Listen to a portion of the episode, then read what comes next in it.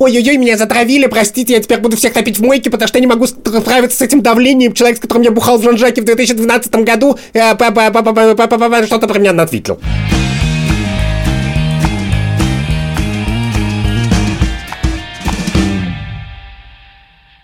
Привет, это подкаст «Так вышло» студии «Либо-либо». Я Катя Крангаус. А я Андрей Бабицкий. Здравствуйте. Каждую неделю мы с Андреем обсуждаем как меняются понятия добра и зла, и как меняются этические нормы. Подписывайтесь на нас в телеграм-канале «Так вышло» и во всех подкаст-приложениях, где вы можете нас слушать. А этот выпуск мы делаем вместе с нашим партнером, банком для предпринимателей «Точка». «Точка» помогает со всем, что важно бизнесу. Бухгалтерией, валютным контролем, госзакупками. Вы занимаетесь любимым делом, а обо всем остальном заботится «Точка». В середине выпуска мы обсудим этический кейс от банка «Точка». А сегодня мы наконец-то поговорим о самом важном, о том, о чем мы все время заявляем, о добре и зле, о том, как люди переходят со стороны добра на сторону зла и иногда обратно. Ну, мне кажется, люди, которые переходят, они это не формулируют в таких терминах. Про термины мы сейчас с тобой поговорим, но мы с тобой обсуждали, как ты назвал эту тему «Падение русского интеллигента»? Нет, «Сдача и гибель советского интеллигента». Есть такая э, знаменитая книжка, я ее буду сегодня упоминать, но она, в принципе, не совсем про сегодняшний случай.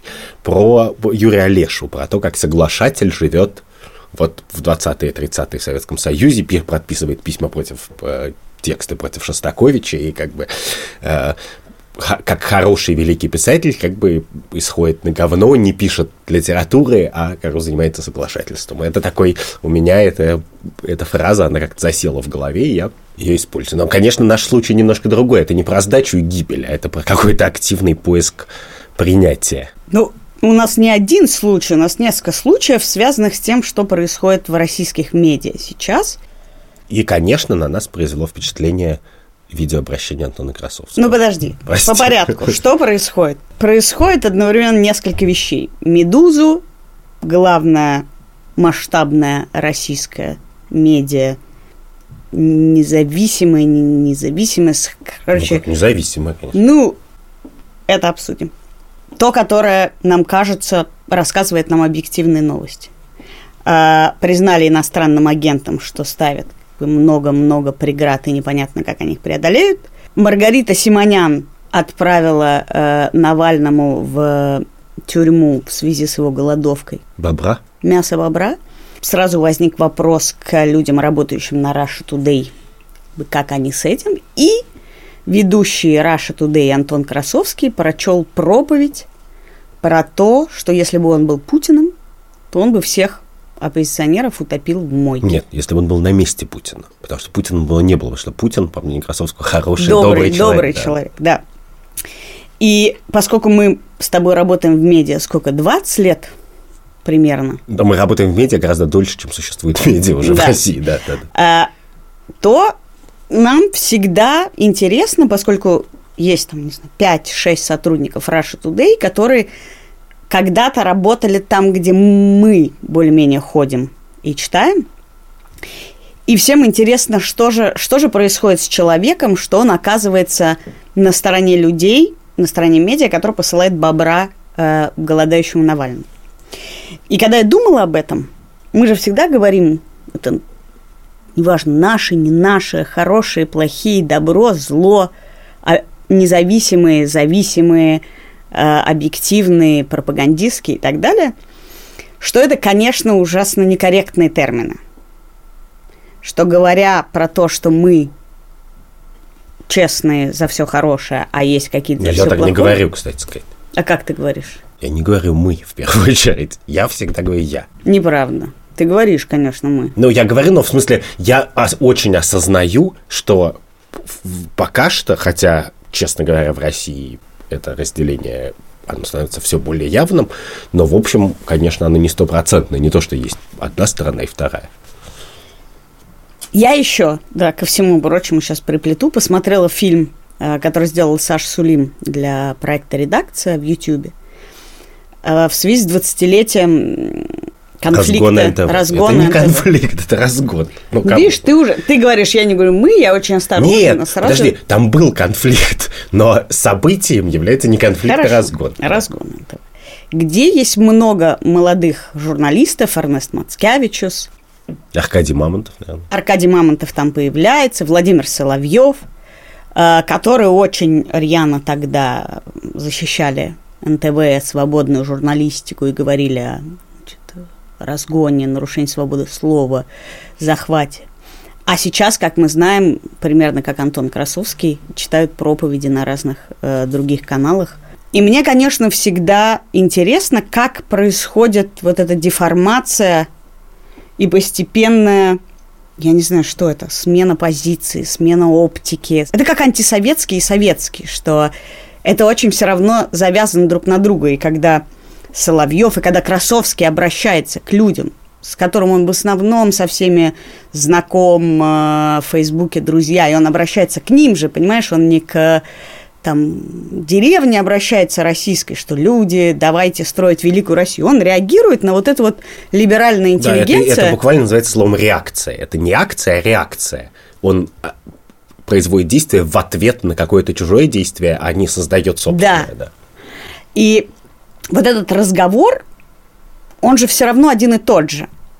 Мы оказываемся спорщиками, но вообще-то этот разговор они ведут все тот же. Да, но ты вот считаешь, что как бы мы оказываемся спорщиками, а я так, мне, я этого не вижу. То есть я, я очень... Давай я попытаюсь сформулировать, как я вижу ситуацию, потому что мне кажется, что, во-первых, это важно. Это не идеологический спор. А какой? Очень часто. Ну, нет идеологического спора, посылать Бобрятину в колонию голодающему человеку или нет. Это просто мерзость. И... Но это не они посылают Маргарита Симонян. Маргарита Симонян ну, да, провокатор. И, и, и, и... Ты, ты не можешь, если ты в тот момент, когда ты видишь такую мерзость от человека, который тебе, как бы, твой наниматель, и не можешь написать в Твиттере «это мерзость», ну, ретвитнуть и написать «это мерзость», то в этот момент просто надо уйти, как бы, мне кажется. Это... Почему? А? Вот почему? Мы с тобой обсуждали, когда ну, в прошлом, что... позапрошлом... Или можно остаться Нет. и написать, это мерзость. Потому что это очень важное и для человека су- существенное необходимость, это не право, это необходимость для человека называть мерзость мерзость. Вот мы с тобой два или три выпуска назад обсуждали, да, когда уже западло. С Екатериной Шульман мы обсуждали, да, да. да, до какой степени ты должен нести ответственность. Вот тебя тегают в Фейсбуке, что ты думаешь о э, там, своем прапраначальнике, что ты несешь бесконечную ответственность. И мне-то кажется, что это напряжение между людьми, между человеком, с которым ты вчера был коллегой, рождается из-за вот этого изначального обличительного пафоса, что ты, когда человек принимает решение о новой работе, которая тебе кажется неправильной, а, не знаю, пропагандистской, нечестной, что государственной, то ты сразу, и он это чувствует, его обвиняешь, что он совершил какой-то непорядочный поступок, потому что на него ложится вся ответственность за все, что делает Маргарита Симонян, и заодно на то, что делает ее муж Тигран Киасаян. И понятно, что в этой ситуации, когда ты сразу отталкиваешь человека, ну, понимаешь, я тебе сейчас скажу, ты, не знаю, не пришел на митинг, ты предатель. Да. И от чувства вины люди совершают самые, самые страшные вещи. Они закрываются и начинают в ответку э, есть, отбиваться. Да, погляди. Я очень, очень это понимаю. Но то, что ты говоришь, что обязательство как бы принятия и обязательство как бы э, добродушного комментирования и помощи и так далее. У меня есть круг людей, по отношению к которому у меня это обязательство есть. Ты в него входишь. А, Красовский... То есть ты мне дашь в... фору, если я пойду на Rush Today? Ну, условно, нет. Это мое обязательство состоит не в том, что я... Э, состоит в том, что я не буду писать Катя скурилась в Фейсбуке, а я сначала позвоню тебе, куплю бутылку настойки, у тебя их много, поэтому, может, я не куплю, а твою выпью. Как бы приду и скажу, так, подруга, давай как бы выпьем две бутылки настойки, про это поговорим. И Но дальше... Это же будет понятно, что ты меня попытаешься спасти, осуждая, а я сразу встану Нет, в оправдательную и дальше, позицию. И дальше, и дальше, когда ты пойдешь по этой дорожке. дорожке вниз, да, то я скажу, окей, как бы, иди по этой дорожке, значит, как бы бутерброд с колбасой, как бы, и 100 грамм я тебе всегда дам, когда тебе понадобится. Ты понимаешь, ты сразу говоришь, это дорожка вниз. В смысле? Конечно! В смысле? Подожди, есть разные ситуации. Я за многоцветие и сложность мира. Есть очень разные ситуации. В смысле, я понимаю легко, что можно работать в «Газпроме», добывать газ и не нести ответственность за Миллера. По, по совокупности причин, потому что «Газпром» — это как бы газовая монополия всей России, потому что это большая компания, потому что ты приносишь пользу людям, люди, блин, этот газ жгут. Но нельзя быть пресс-секретарем Роснефти Михаилом Леонтьевым. Да, но если ты как бы идешь на работу, смысл которой состоит в том, чтобы бесконечно врать и преследовать, значит, судебным и несудебным порядком журналистов, которые расследуют коррупцию в твоей компании, то да, мне кажется, что сложность как раз-таки предполагает, сложность это не ситуация, все так сложно, что мы не разберемся. Это такая ситуация, что есть миллион разных ситуаций, но каждую ситуацию описываем. Хорошо, давай тогда остановимся Да. и попробуем несколько случаев вот прям попытаться Давай. понять, что произошло. А, Есть Эрнест Мацкевичус, молодой журналист НТВ, придумавший тогда, значит, слоган, что НТВ это то, как ты думаешь, и вот что это важно, и он читал м, тоже со сцены, значит, перед митингом защиты НТВ и все. И дальше он рассказывает про то, как он постепенно стал видеть больше. Он это, он это так и описывает, что ну, стал понимать, что вот эта объективность независимость, на самом деле, была зависимостью от Гусинского, что они верили, все, что они делали, это то, во что они верили, но вообще-то Гусинский, ну, у него была своя игра, и, конечно, они, он их использовал для своих каких-то разборов. И что в этой объективности все равно были люди, которые как бы на нашей объективной демократической стороне, и что есть зло коммунизм и Советский Союз. А вот выборы Ельцин, и понятно, что объективно это хорошо, это лучше, чем коммунизм. И вот Для в этой, него понятно. для журналистов канала НТВ, для начальства, и что в этой, в этой понятности тоже было много зависимости и необъективности. И потом постепенно э, он стал сотрудничать, значит, с Добродеевым, который, я считаю, что в тот момент не являлся злом. Они, э, он вышел из этого же НТВ, он ходил на ВГДРК и возвращался. И постепенно его в какой-то момент Сулим спрашивает, а вот сейчас, сейчас что вас, что вас держит? И он смеется и говорит, типа, а, ипотека? Потому что ипотека всегда была символом того, почему люди остаются на стороне зла, не уходят, не совершают какие что есть некая ипотека, э, которая тебя держит, потому что ты должен Да, э, это самая получать. идиотская фраза на земле, кстати, да. И я бы сразу вывела за кадр вообще денежную, денежную часть вопроса, потому что мне кажется, что люди, о которых нам интересно думать, Найдут, как его платить. Не из-за денег. Да, да. Все это происходит не Ну, уж, из-за по крайней денег. мере, они могут выполнять Да. свои какие-то минимальные Что большая привилегия, обязательно, даже большинство Да. людей не могут и работают на той работе, которая есть. Из того, что я увидела, я вижу, что это был процесс очень осознанный. Это не постепенная дорожка вниз, а что...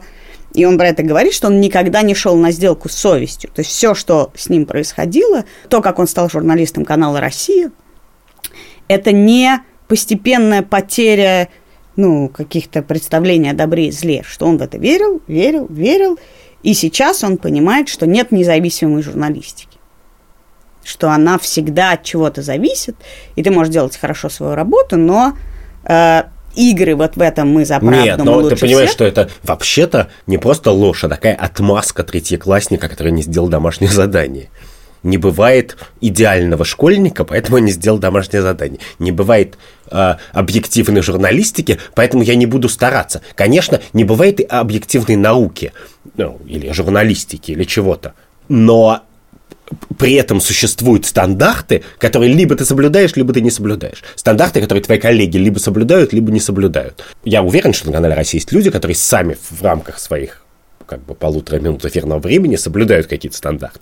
Вопрос состоит не в том, бывает ли объективная журналистика, а вопрос состоит в том, вот я соблюдаю в свои полторы минуты, но, все, но вообще все вокруг, все, что делает канал Россия, это полный ад, Несу ли я за это ответственность или нет? Как бы ответь на этот вопрос, от чего говорить о том, что журналистика не бывает объективной. Понимаешь, ты говоришь мне, давай разберем конкретный случай. Мы начинаем разбирать конкретный случай, и в этот момент ты говоришь, все, что делает канал России, это ад, Конечно. все это непрофессионализм. Не И все, нет, момент- я говорю, большая Да, часть. да. и в этот момент ты говоришь, ты сам как бы замешиваешь в этот адский котел, и ты говоришь, ты все равно уже там бы в аду там у тебя ну, ножки одни остались. И ты отказываешься рассматривать, да, конкретный, не знаю, репортаж Эрнеста Мацкевича. Ты говоришь, это зло. Нет, подожди секунду. Этот конкретный э, э, репортаж уже прошел много сит. Ну, в частности, я не могу предсказать, про что будет его следующий репортаж, но я могу предсказать, про что он не будет. История про, про человека, который работал когда-то на НТВ, и я, я абсолютно согласен, что НТВ не был идеалом объективной журналистики, поэтому для меня это не очень удивительно, что многие люди попали на э, ВГТРК, потому что для меня это не большая смена. Я работал, например, в деловой журналистике, в «Ведомостях» там или в «Форбсе», там было много людей, которые физически не могли бы работать на ВДРК не из каких-то высокой идеологии, а потому что принцип, набор их компетенций, навыков и представления о том, как вообще надо делать журналистику, что ты всегда должен позвонить второй стороне что ты не можешь Потому сделать репортаж про Навального без интервью про Навального. Условно говоря. Просто... Так он отказывается, как и вторая подожди сторона секунду, в любых нет, нет, ситуациях подожди, часто под... отказывается. Ну, как, в смысле, нет, подожди секунду. Значит, э, если И ты он... прекрасно знаешь, что все нет, пишут, нет, не нет, ходите нет, на НТВ, нет, не ходите нет, на Первый нет, канал. Нет, нет, нет. Если он отказывается, то, поверь, я работал в журналистике, я знаю, как это делают. Если вторая сторона отказывается, но производит свой твиттер или свои пресс-релизы, то ты говоришь, окей, они отказались с нами говорить, но в своем твиттере написали вот это, вот это, вот это и вот это.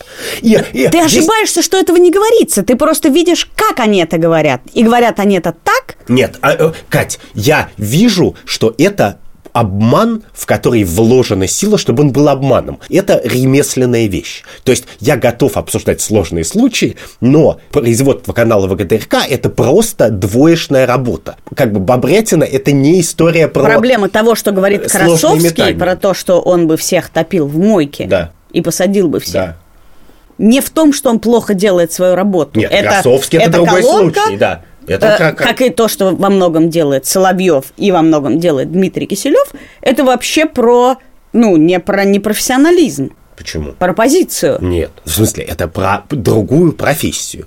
Просто эта профессия не называется журналистикой. Она как-то называется, наверное. Ну, в смысле, это шоу. У меня нет никаких сомнений, что они умеют делать шоу. Более, я думаю, что они просто лицедеи, на самом деле. Ну, в смысле, если ты просишь меня, что, как бы, что такое Соловьев? Соловьев – это шоумен, ну, актер. Вот ты бы стал всерьез слушать каждую неделю часовое историю про, значит, то, что происходит в мире от актера. Нет. И я поэтому в моей жизни как это произошло? просто не я хочу... Мне не приходит в голову смотреть, что Я хочу с тобой обсудить, да. как, по-твоему, это произошло. Что, с Соловьевым? Да. Ну, просто он человек говно. Вот тебе, вот тебе обсудили этические, этические э, сдачу и гибель русского интеллигента. Так, потому что Соловьев не, никогда не, у него не было никогда никакой амбиции даже. Ну, смысле, Неправда. Может, ну, он произносил пару слов красивых. Я говорю, он, он актер, он не журналист. Он актер-то плохой, Понимаешь, но ты но не оставляешь тропинку для разговора. Почему? В этом и есть Кому-то оставляю, Кому? с кем-то я готов. Вот есть две вещи. Я готов разговаривать с человеком, если я думаю, что это осмысленно. Что я поговорю с человеком, как-то повлияю на его поведение. Ты же понимаешь, что на твое поведение тоже он не может повлиять. И это становится невозможным а разговор. как хочется повлиять на мое поведение? Ты говоришь, я готов разговаривать с этим человеком только если я понимаю, что я могу на него повлиять. Вообще, это, это, только это если ты, выпив со мной, коммуникации, в принципе. Только если выпив со мной настойки, ты можешь э, нет, значит, тебе я должен... Оттуда... С тобой я должен выпить настойки, а я считаю, что должен. Безотносительно, повлияю или, или нет. По Но крайней мере, должен попытаться. Ты сходишь из того, да. что ты где-то на хорошей стороне, и если ты можешь повлиять Нет, я не на, на хорошей него, стороне. Почему? А на какой? Не Тогда что, стороны. А почему тогда ты ставишь не бывает, себя в эту Не бывает позицию? стороны людей, которые посылают голодающим бобретину, и стороны людей, которые не посылают. Это не стороны. Понимаешь? Мне кажется, что это большой обман сказать, что это стороны. Про Крым даже. Я еще готов был бы себе представить, что есть стороны. Хотя сторон нет, потому что если я скажу «верните Крым Украине», меня посадят в тюрьму как бы, э, э, по уголовному русскому кодексу. Да? Поэтому какая тут может быть дискуссия уже? Эту дискуссию не я закрыл. Но в случае как бы стопить в мойке как предлагает Антон Красовский. Это повод для дискуссии. Нет, я не готов обсуждать топить людей в мойке, понимаешь? Я не, это не, не то... Это же метафора. Нет, это не метафора. Это не, не угроза, ты хочешь сказать. Да. Он не хочет всерьез... Нет, это не угроза, это информация, которая состоит в том, что то, что происходит в России, меня не просто не пугает. Я не считаю, что это как бы плата за экономическое развитие или геополитическое влияние или что-то хорошее. Ну, как это у обычного человека выглядит, что понятно, что не все как бы готовы устраивать революцию в России, потому что кто-то не любит революцию, потому что кто-то считает, что в России происходит плохое, но поэтому же происходит хорошее, там, я не знаю, принял сахой, оставил ядерную бомбу, я это готов понять. Но когда ты говоришь «я вас утоплю в мойке», то это, конечно, не угроза, а это фраза «я...» Вас ненавижу. Я, нет, я не ненавижу, а я просто в, как бы, не думаю, что есть какие-то сделки, что все, что происходит, норм, что, как бы, убивать людей химоружием норм, и на эту тему вообще ни секунды не переживаю. Во-первых, мне кажется, да. что большая проблема этих споров в идее пакетного мышления. Вот ты сейчас сказал, все, травить людей химическим оружием да. норм. Что ты из-за того, что он сказал, он не говорил ничего про химическое оружие отравление. Не говорил. Но ты добавляешь к этой позиции бобрятину, отравление Навального и все-все-все. Ты это... вкладываешь в его голову, как и он в твою некоторый пакет, набор убеждений, мыслей, позиций, которые этот человек занимает. Поскольку я верю в то, что человек всегда чуть выходит за рамки пакета, даже если мы с тобой считаем, не знаю, что не стоит, не знаю, выкидывать в лесу консервную банку, э, стоит, не знаю, убираться в квартире, а еще хорошо бы помочь соседке, а еще хорошо бы... и так далее, и так далее. Есть явно какие-то связанные поступки и связанные да. убеждения. Но все равно мы всегда не целиком в пакете. И об этом, собственно, наш с тобой подкаст, что мы как бы за все хорошее, но все время есть какие-то нюансы, в которых мы с тобой так там миллион нюансов, я не совершенно против пакета. И второе, да. что я, мое убеждение заключается в том, что ни один человек, вставая утром на работу, не думает, пойду-ка я совершу мерзость, или пойду-ка я навру, или пойду-ка я поработаю рупором пропагандистской машины. Ни один человек не хочет и не живет долго, по крайней мере, с сознанием того, что он человек говно, что он человек обманщик, что он человек зло. И поэтому мне интересно, каков механизм того, что Михаил Леонтьев утром идет на работу, Владимир Соловьев. А, и я понимаю, что Антон Красовский, произнося этот текст, был абсолютно искренен и убежден в том, что вот есть очень какая-то раздражающая его риторика, на которую он хочет дать ответ.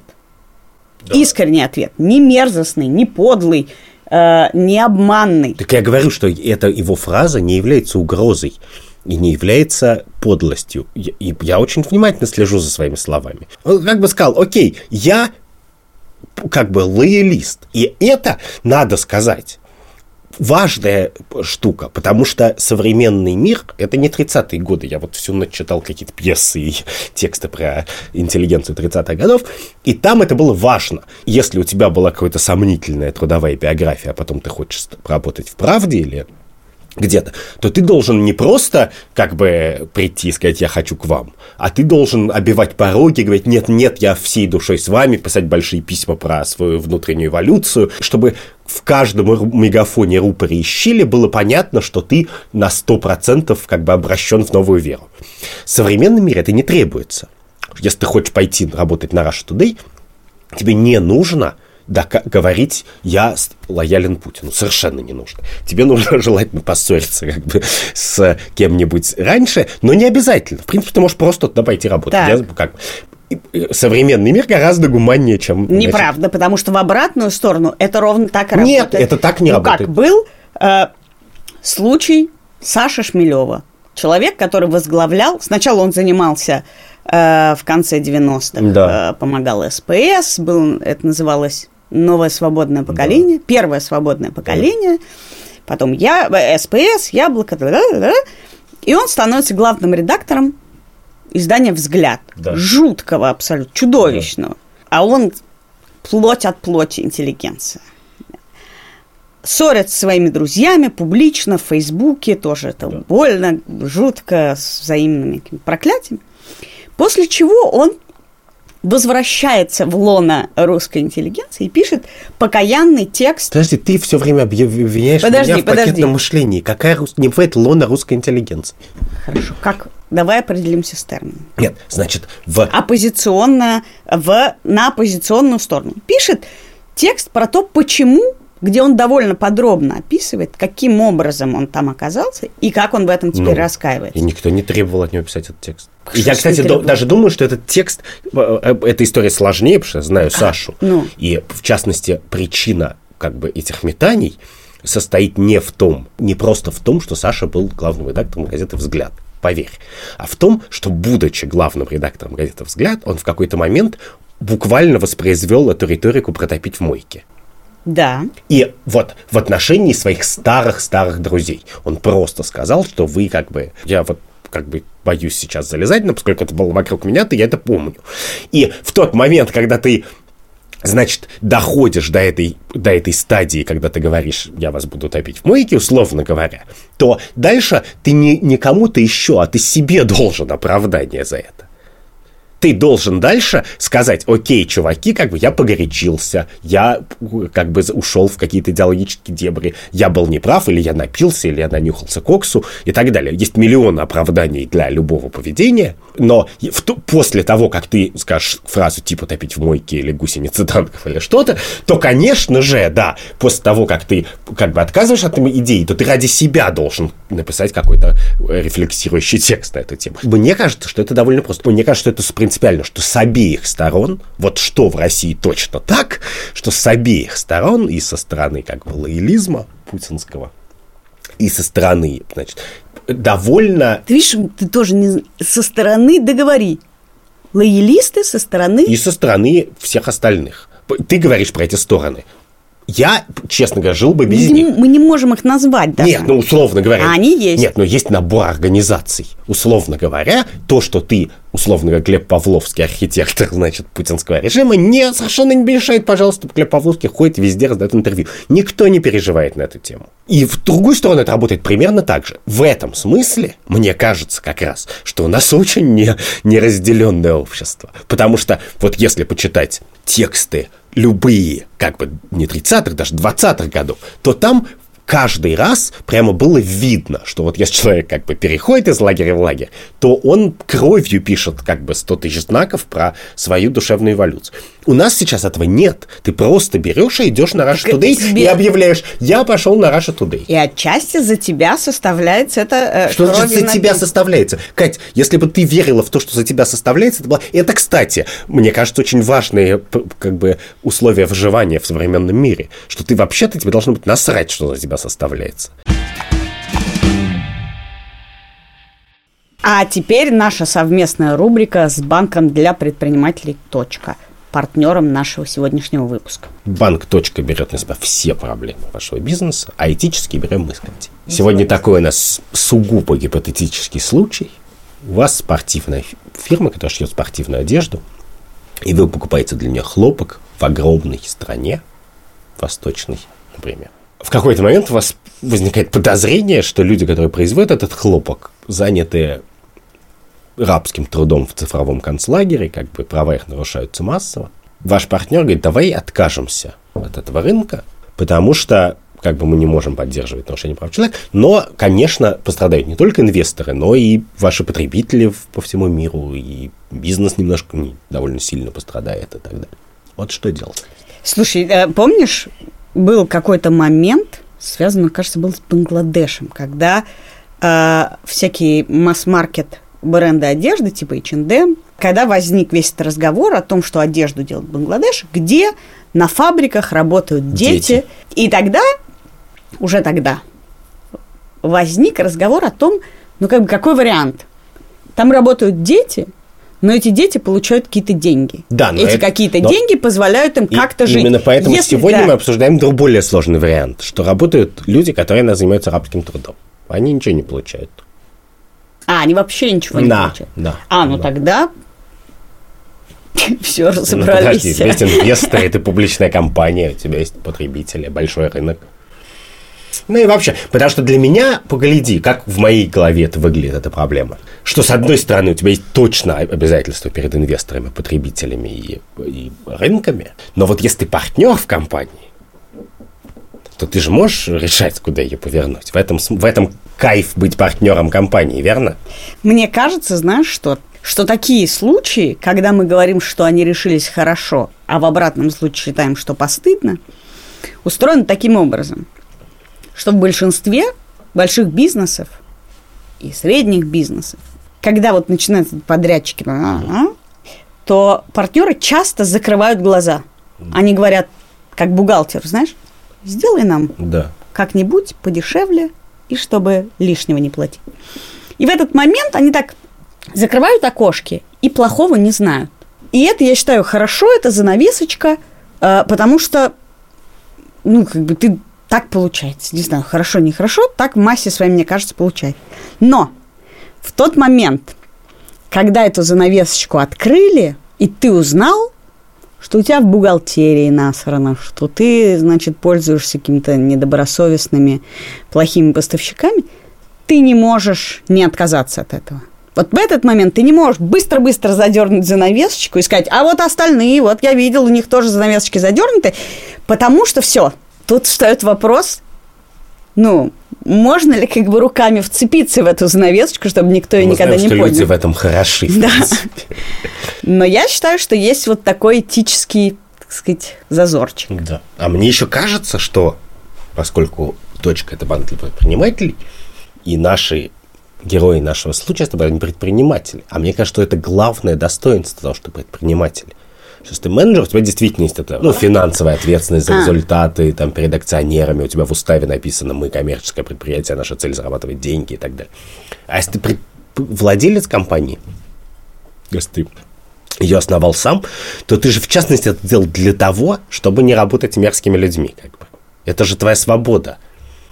Мы что- возвращаемся к, М? к плохим людям. ну да, но если ты работаешь, представь себе, что самое неприятное в этом, когда ты, например, проводишь тендер по, по какому-нибудь ФЗ, потому что ты обязан его провести, потому что Но контракт- знаешь, кто тебе нужен. Ну, или знаешь, кто тебе... Нет, ну, ну, нет, но вот я, если ты честно проводишь тендер, а на него приходит какой-то полный мерзавец, и его выигрывает, как бы. Ну, ты же не можешь все прописать в тендере. То и у тебя Хотя, как, бы ты нет знаешь, выбора. конечно, можешь. Все Ну, уже да. навострились Ну, все составлять навострились, тендеры да. так, чтобы прошел один нужный тебе кандидат. Да, но вот уж если ты предприниматель, то мне кажется, это надо не как этическую дилемму рассматривать, а как возможность, как opportunity, что твоя главная возможность это возможность заработать на полпроцента денег меньше или на 5%, но лучше себя чувствовать. Потому что для этого же стал предпринимателем. Ты же не стал предпринимателем, чтобы быстрее разбогатеть, а для того, чтобы Понимаешь, быть счастливее. тут с предпринимателями какая проблема, скажу тебе, как предприниматель, Давай. предпринимателю.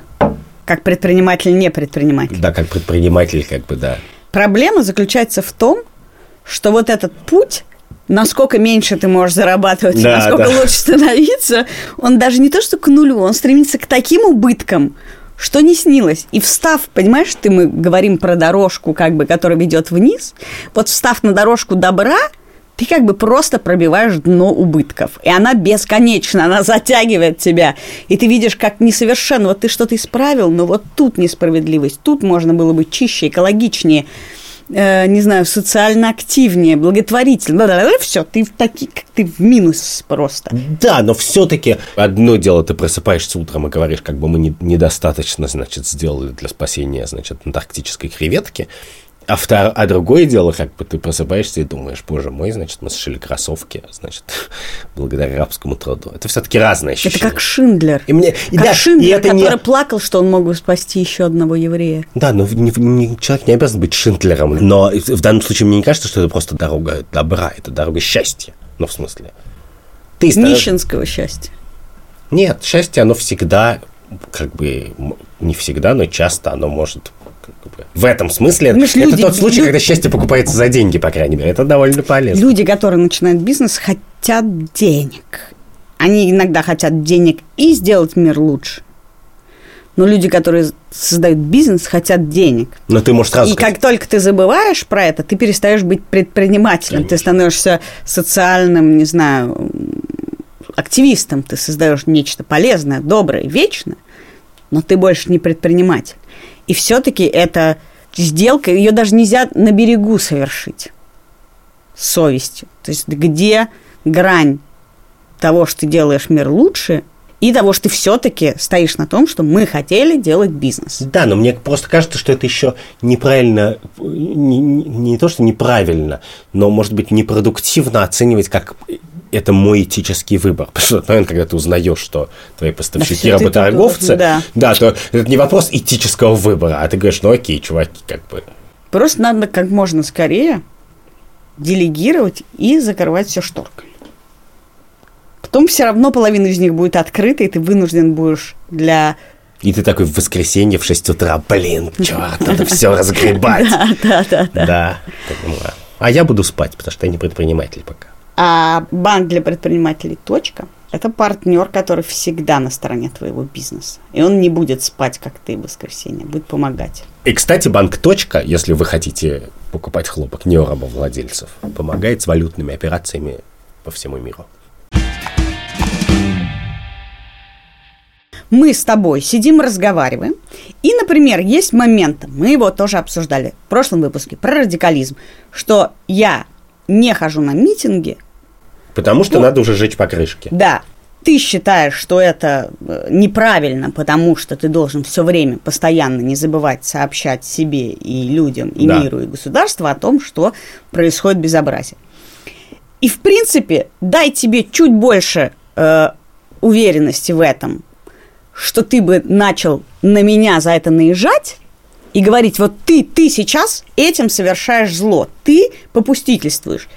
Дальше дай мне чуть-чуть нам дистанции и непонимания того, что ты сначала придешь ко мне с настойкой, то вот если на секунду ты не дегуманизируешь меня, а наоборот говоришь, что вот такие, как я, это делают, то дальше между нами возникает незавершенный диалог. Ты начинаешь обращаться к таким, как я, я начинаю говорить, что вот такие, как вы, и создаете вот этот комплекс вины, и вместо того, чтобы совершать какие-то реальные действия, работать, делать осмысленные вещи, помогать соседке. Все, и дальше эта цепочка неуслышанности, непонимания и чуть-чуть нарушенного какого-то, не знаю, неправильного слова, неправильного обобщения чего-то приведет нас с тобой да. в совершенно разные Это лагеря, где мы будем я друг понимаю, другу кидать Я говно. понимаю, но я вот смотрю, включаю ролик человека, который довольно много сил потратил в своей жизни на гуманизацию как бы русской жизни. В частности, гуманизацию отношения к людям с ВИЧ. Антона Красовского. И который выходит и говорит, как бы, я, я бы вот, значит, на Путин вас всех топил в мыть. Я думаю, у человека что-то очень не в порядке. Не в этическом смысле, а просто не в порядке. Как плохо спит, я не знаю, мало ест, не знаю, какие-то химические вещества, Почему? таблетки, не знаю. Потому что, в принципе, мне кажется, что для человека дойти до стадии, сказать кому-то, я вас буду топить в мойке, это говорит о, о, о непорядке в, голове, в да, душе. Ну сколько людей в обратную сторону говорят, горите в аду, Пусть ваши дети Нет, горите, вас проклянут. Го, горите в... Нет, сколько людей? Очень мало, и они не сидят... В смысле, если ты включишь эфир «Дождя», и человек там это скажет, то это будет выглядеть примерно да. так же круто. Да. Нет. Когда человек просто в Твиттере один из миллионов людей это написал, ну, конечно. Нет, это с любой стороны такое, такое да. высказывание происходит редко. И когда оно происходит, ты его замечаешь. И ты говоришь, как бы, человеку досталось. Дальше ты начинаешь думать. Ну, например, понятно, что человек только что посадили в тюрьму, да, и там он ни за что просидел год в тюрьме или два, то, в принципе, ты понимаешь, почему он это говорит. Ты можешь не соглашаться, но ты как бы это, у тебя есть в голове объяснение этой эволюции. Как, вот я смотрю на Красовскую, первое, что я думаю, у чувака что-то не, нехорошо, в душе нехорошо, как бы, ну просто нужна помощь человеку. Это вот моя главная мысль. В душе нехорошо, согласна, нужна помощь, это очень снисходительный взгляд.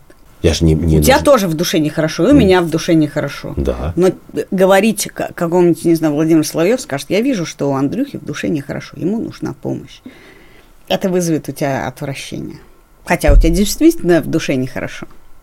Поэтому продолжай, я просто тебе указываю, что да, у тебя это, есть в смысле, это патерналистская да, штука, да. да. Но или я хочу сказать, что окей, но он мне не сват, не брат, мы детей не крестим, но окей, сказал глупость, живем дальше. Я, в смысле, я не могу это забыть, это просто важный факт биографии. Это то, что называется рукопожатность и не Нет, рукопожатность. нет. А иначе почему вообще ты это видишь? Нет, почему ты, нет тебя такой это задевает? штуки, как рукопожатность и нерукопожатность. Но это неправда. Как это? Ну, НТВ на НТВ не ходят. Считается, что на НТВ ходить не стоит. Екатерина Не стоит. Шульман тебе говорила, Да. что она туда не ходит, Да, это но не, не, связано объясняет. с... Я могу тебе объяснить, и я даже могу как бы объяснить. Потому что ты идешь на телеканал, чтобы повлиять не на людей, которые работают на телеканале, а на публику. Поэтому ты ходишь на такой телеканал, который тебе гарантирует, что он не переврет то, что ты говоришь, не порежет тебя, что тебя не, выш- не возьмут за шкирку, не выкинут из эфира, как происходит на НТВ. Вот мне кажется, что ты в большой степени, прости, продукт этого э, э, как бы самообмана. Это не так, на этого не ходят не потому, что они плохие люди или хорошие люди, а потому что они не занимаются журналистикой. Потому что придя туда, ты не сможешь выполнить то, ради чего ты туда пришел. Это как все равно, как идти в кафе, где вместо еды тебе, значит, дают опилки есть.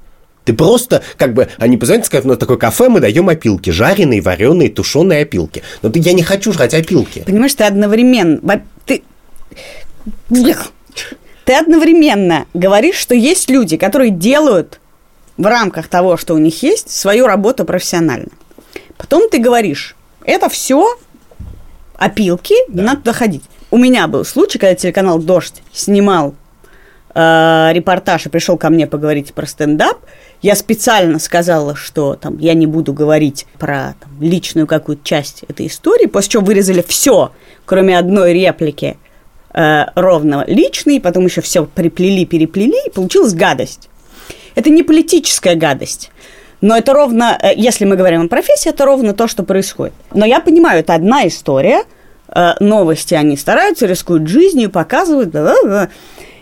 И я это не обобщаю. Почему я не обобщаю? Потому что дождь хорошие. Потому что это называется хорошие, и мы рады, что они Да есть. нет. Да. Нет, погляди. Э, и А по- в случае с НТВ ты бы мне сказал, а кой хер ты туда пошла? Все же знают, что они вырежут, Конечно. перережут. Это называется репутация. И эта репутация сложилась не потому, что я проснулся и думаю, все, мы не ходим на НТВ, они не пожатные, а потому что десятки людей, которых я знаю, пытались ходить на НТВ. И некоторые ходят. Вот Леонид Гозман как бы много-много лет ходил на это НТВ, или на все каналы, и что-то говорила. Вообще есть какой-то набор людей, которые ходят. И дальше ты можешь просто посмотреть, как это выглядит в, в- в монтаже. Это Но бессмысленная ты работа. обобщаешь на, на основании этого, ты обобщаешь. В этом случае обобщаешь, в том случае не обобщаешь. Почему? Я, в принципе, прости. Значит, если ты хочешь обобщений, то я хочу тебе сказать следующее, что э, состояние российских медиа очень плачевное во всех смыслах. Во всех смыслах. Профессиональное. И более того, не только российское. У меня очень много претензий к Нью-Йорк Таймс последние пару лет. Безумно это. Да, это не только у тебя. У меня много претензий к дождю, у меня много А претензий знаешь, к почему? медузе, подожди.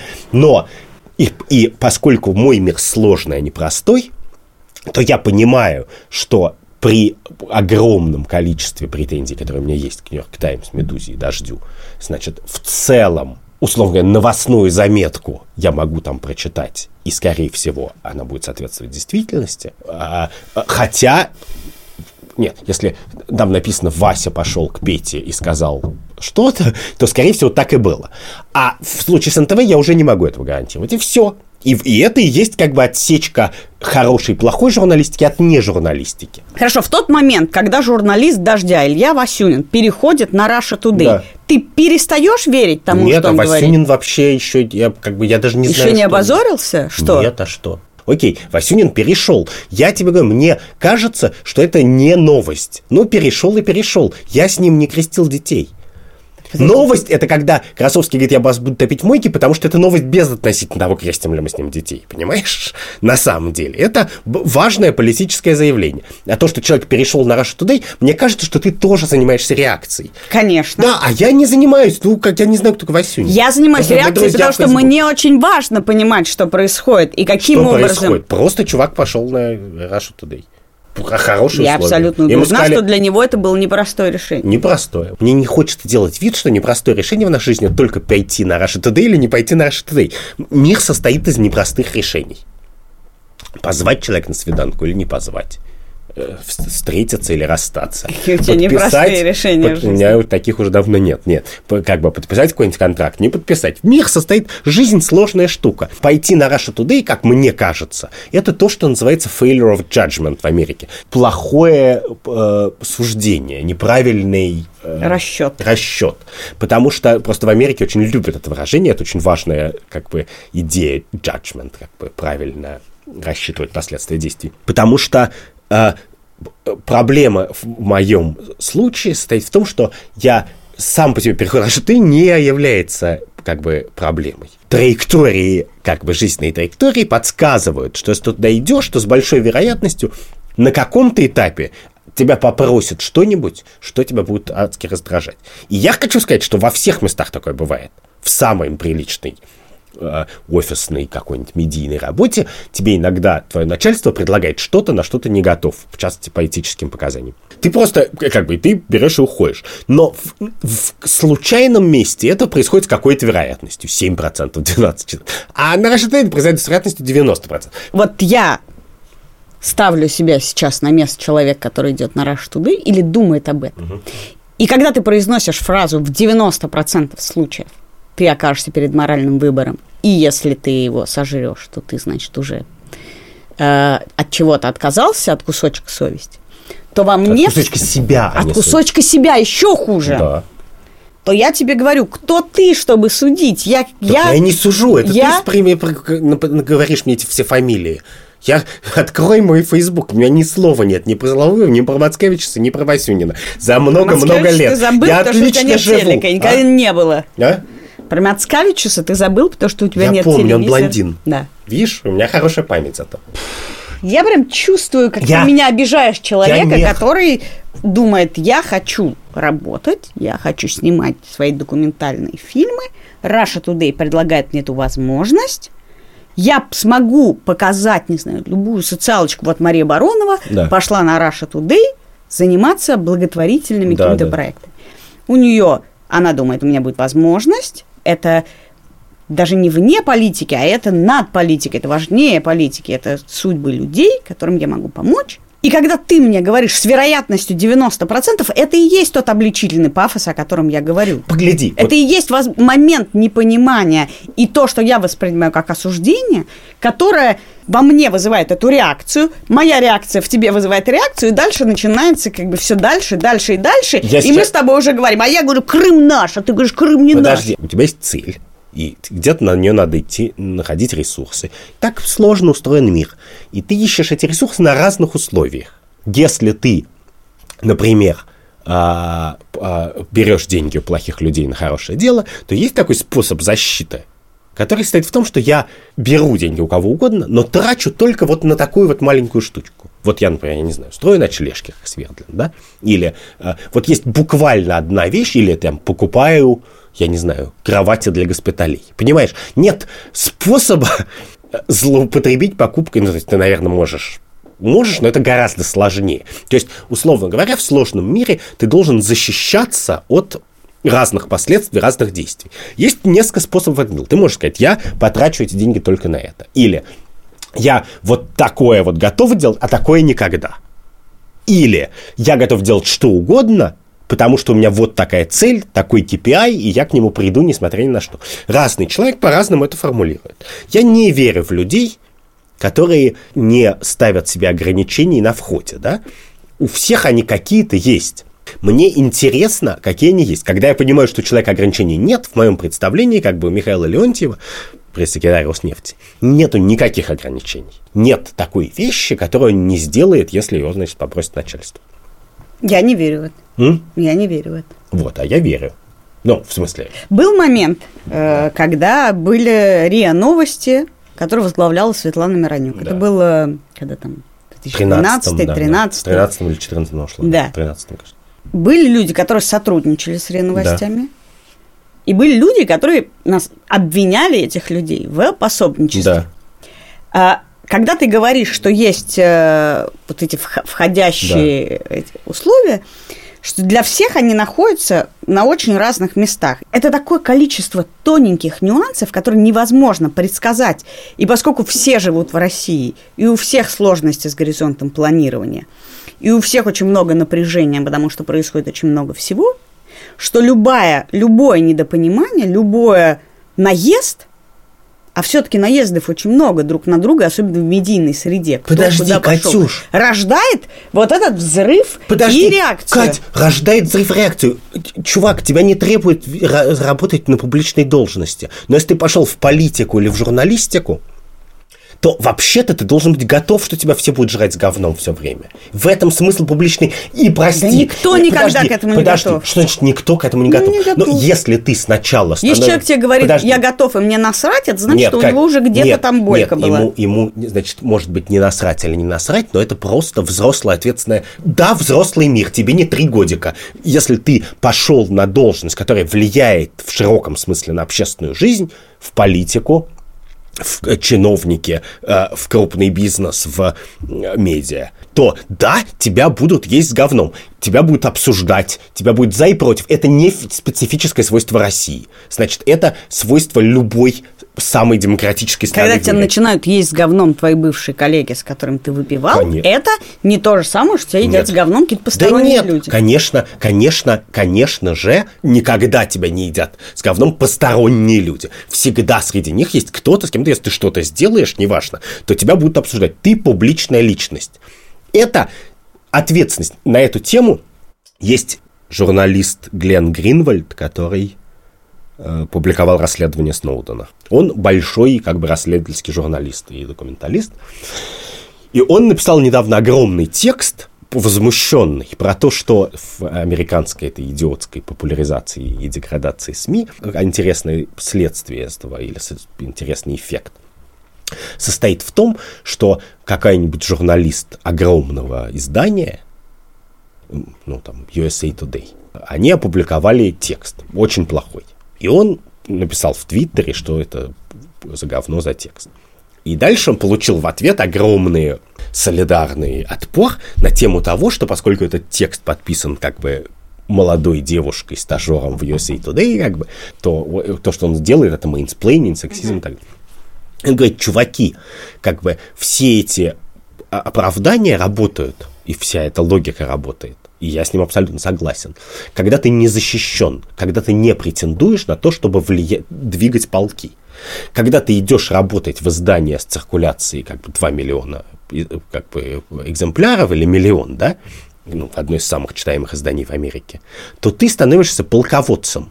Ты как бы выходишь под цвет софитов.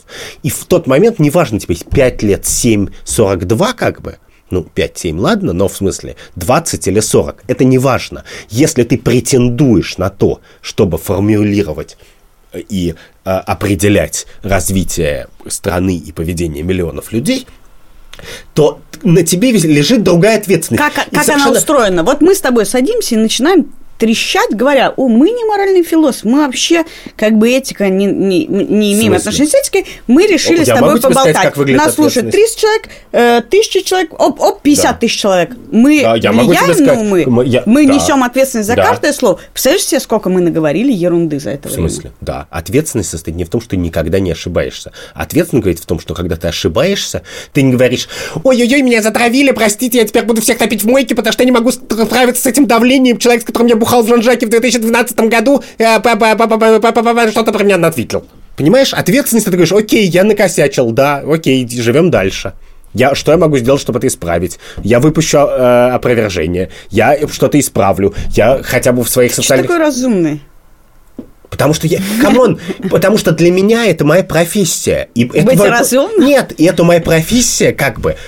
Не как бы. Я уберу слово паразит. Значит, моя профессия, которая, надо сказать, сложная профессия, которая требует ответственности, навыков, э, понимания того, что происходит, и ее со всех сторон гандошат. Ну, кроме того, что как бы Путин, который гандошит просто, значит, ковровыми бомбардировками, но еще люди, которые говорят, ох, боже мой, обидели кроссовку. Да come on, чувак, в тот момент, когда ты вышел в телевизор, неважно, кто ты, Тихон Дзядко, Красовский, Мацкявичюс или кто-то, в тот момент, когда ты стал журналистом и вещаешь для многих людей, то, пожалуйста, как бы соберись, как бы, и тебе не три годика.